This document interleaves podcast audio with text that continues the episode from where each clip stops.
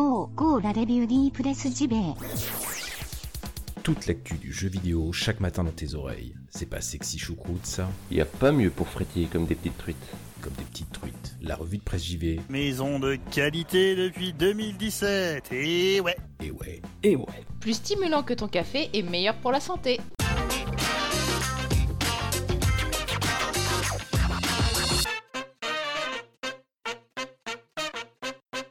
Nous sommes le 10 avril 2019, mercredi, bienvenue dans la revue de presse JV, votre podcast quotidien qui vous parle de JV chaque matin. Le mercredi, vous le savez, c'est 100% Japon, et malgré la grosse crévasse qui me colle au basque, euh, eh ben je vais essayer d'assurer, hein, comme il faut. Tout d'abord, euh, pour ce 100% Japon, j'aimerais vous causer de Dragon Quest 11 S, la version Switch hein, de euh, 11, des nouveautés ont été révélées et c'est toujours l'excellent Nintendo Difference.com qui nous parle de cela et qui nous dit donc que Square Enix a organisé récemment une nouvelle présentation spéciale hein, dédiée donc à la version Switch de Dragon Quest 11, donc estampillé S. euh, L'édition ultime, hein, dans laquelle plusieurs fonctionnalités inédites ont été révélées. Ont été euh, révélées également les seiyuu de certains personnages, donc les doubleurs, hein, ceux qui vont euh, prêter leur voix dans cette version euh, Switch. La liste est assez longue, vous avez même euh, tout l'historique hein, des, personnages que ces doubleurs et doubleuses ont incarnés, donc je vous laisserai aller voir ça directement sur nintendodifference.com, le lien sera bien sûr dans la description de l'émission. Mais tout d'abord donc, concernant les autres nouveautés, nous avons appris que les membres donc de l'équipe, hein, de votre team dans suivront toujours le meneur sur le terrain dans les différentes zones du jeu, sauf quand il sera à cheval. Alors c'était déjà le cas sur la version 3DS, mais pas sur la version PS4 et PC. Donc ça sur Switch, ce sera le cas. Il sera également possible de parler directement aux équipiers sans ouvrir le menu. Ensuite, Square Enix a précisé que pour changer le style de musique, car vous savez qu'il y a des nouveaux morceaux orchestraux hein, qui vont être enregistrés spécialement pour cette version, et bien il suffira d'aller dans les paramètres sonores du menu. Tout simplement. Il sera possible également de courir en appuyant sur le bouton ZR. Alors, ça correspond, nous rappelle Nintendo Difference, au mode sprint hein, qu'il y avait déjà sur PS4 et PC dans la version occidentale. Et en utilisant l'objet cloche de cheval, on pourra appeler le cheval donc à tout moment. En parlant du cheval d'ailleurs, nous dit euh, Nintendo Difference, donc dans cette version Switch, quand il touchera un ennemi sur le terrain, on gagnera des points d'expérience, hein, ce qui n'était donc pas le cas dans euh, les autres versions. La vitesse des combats pourra également être modifiée en sélectionnant trois options, normale, rapide ou très rapide. Et enfin, autre précision quand même qui a son importance, euh, les quêtes exclusives de la version 3DS hein, qui permettent de visiter les mondes des Dragon Quest précédents seront incluses dans cette version Switch, ce qui n'est pas très surprenant, nous précise l'article étant donné que le mode 2D sera présent aussi dans cette version Switch. Cependant, ces quêtes resteront inchangées. Un petit mot sur le, le papa hein, historique de Dragon Quest, Yuji Ori, qui n'avait pas pu se rendre à la présentation, donc visiblement parce qu'il était souffrant, mais il a quand même voulu euh, adresser un message aux fans japonais. Euh, Monsieur Ori affirme que Dragon Quest 11 S explorera l'histoire en profondeur avec de nouveaux scénarios qui permettront de s'attacher encore plus aux personnages et de ressentir encore plus le drame, je cite, hein, autour d'eux. En plus des différents ajouts dans le jeu, l'équipe a décidé de créer un contenu téléchargeable supplémentaire prévu uniquement donc au Japon pour le moment. Il s'agira d'un voice drama dans lequel les euh, doubleuses hein, et doubleurs euh, euh, des personnages parleront. Bon, est-ce que ça, ça va arriver chez nous? Hmm, J'ai un gros doute, hein, pour vous dire.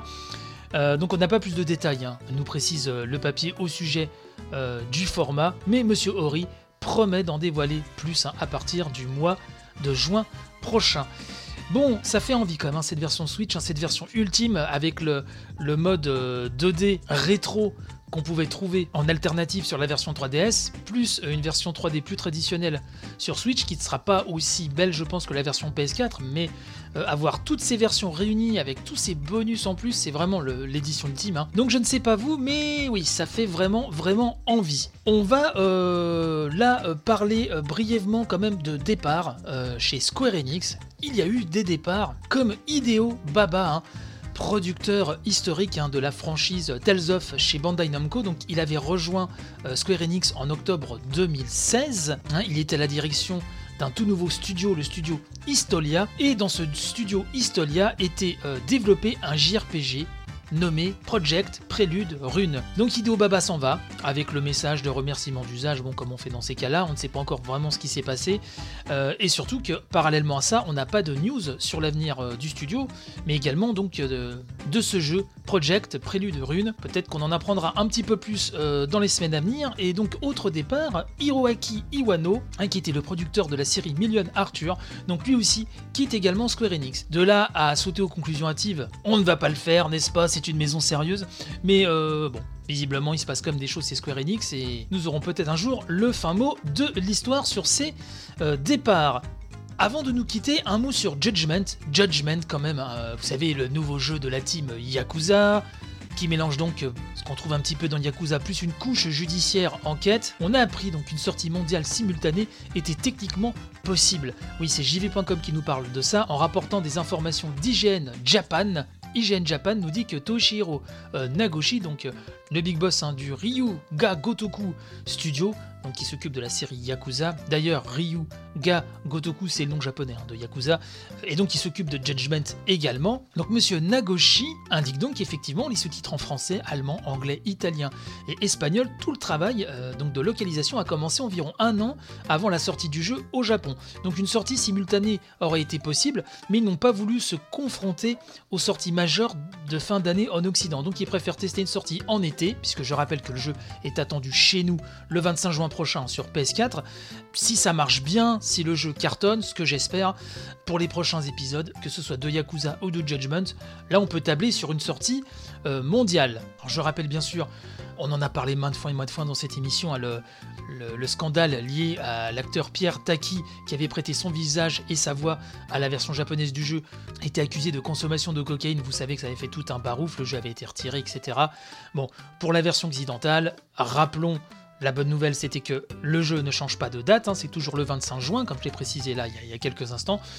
Et donc, le modèle et la voix donc du personnage Kohei Hamura du jeu, donc doublé et incarné par Pierre Taki, sera remodelé comme prévu. Mais euh, la rédaction euh, d'IGN Japan nous apprend aussi d'autres choses, puisque le producteur Kazuki Ozokawa a indiqué que un portage PC de Judgment, ce n'était pas inenvisageable. Selon ses dires, nous rapporte-t-on, Steam ne serait d'ailleurs pas la seule plateforme supplémentaire à l'étude. Et d'autres boutiques, d'autres machines, je ne sais pas la Switch peut-être, même si ça me paraît peu probable, sont, bah, sont à l'étude tout simplement pour que les jeux du studio se déploient le plus possible. Ça aussi, ce sera bien évidemment à surveiller. Donc ce qu'on va faire, c'est qu'on va euh, désormais se euh, quitter. Alors je ne sais pas si l'émission sera un petit peu moins longue que, d'habitude, je ne sais pas. Je suis vraiment désolé, j'ai voilà, en ce moment j'enchaîne les crevasses. Euh, merci de m'avoir suivi à nouveau ce matin. N'hésitez pas à partager un maximum. Merci pour vos réactions sur l'émission d'hier concernant la difficulté de Sekiro. Euh, je rappelle que pendant la semaine de rediffusion qui avait eu lieu, donc bah, la semaine dernière, hein, c'était il n'y a pas si longtemps que cela, euh, donc vendredi dernier, j'avais rediffusé une grande émission d'une heure avec un best-of de témoignages, avec pas mal d'anecdotes et dont les origines d'un jeu jamais sorti, Mario Motors, euh, chez Nintendo. Pas mal de choses assez intéressantes. Ça parle de God of War, de Celeste, etc. N'hésitez pas à aller écouter ça. Et puis quant à moi, bah, je vous dis à demain pour une nouvelle édition de la revue de presse JV. Je vous souhaite panache et robustesse pour la journée et je vous fais un gros béco. Allez, bye bye.